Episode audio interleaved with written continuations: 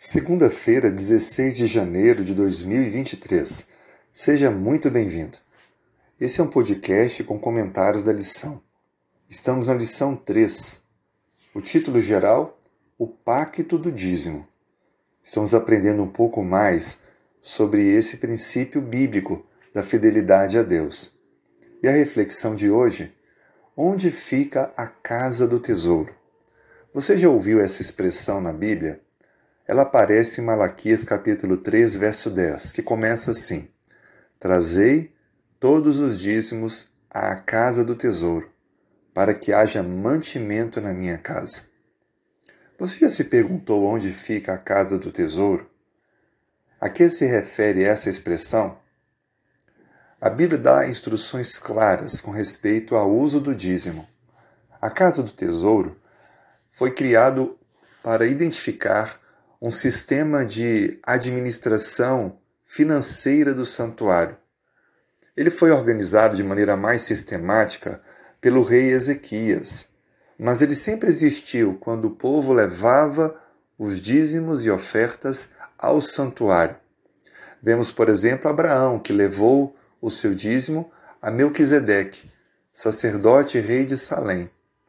Os sacerdotes foram responsáveis por receber o dízimo em nome de Deus, pois o dízimo era destinado ao sustento dos sacerdotes e suas famílias, já que na divisão das porções de terra em Canaã, estes não receberam porção para plantio, cultivo, criação de animais, porque ficariam velando pela salvação, pela instrução espiritual religiosa de todo o povo de Israel.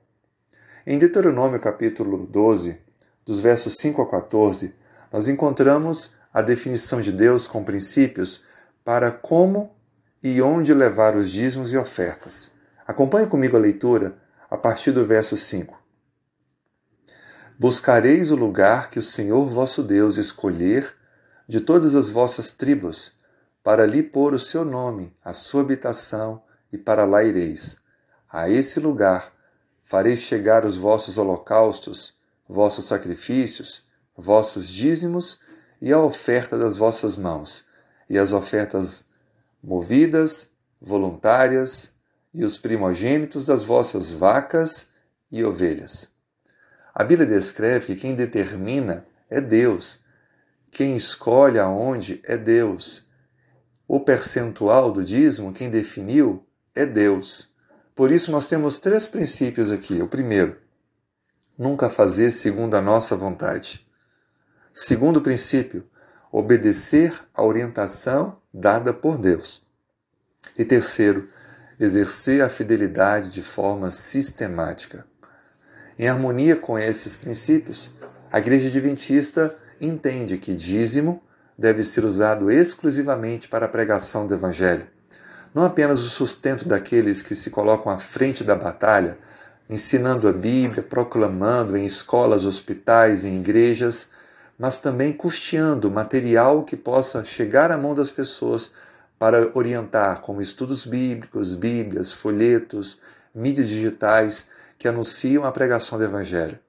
Ofertas, assim como eram separadas dos dízimos, são usadas para o sustento da congregação local, para as despesas localizadas aonde podem ser investidos em reformas, construção e outras necessidades locais, estruturando assim o espaço para a pregação do Evangelho.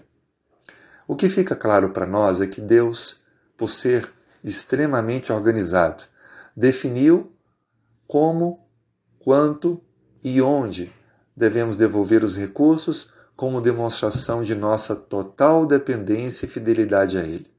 A questão é: você usa desculpas para não devolver o dízimo e oferta?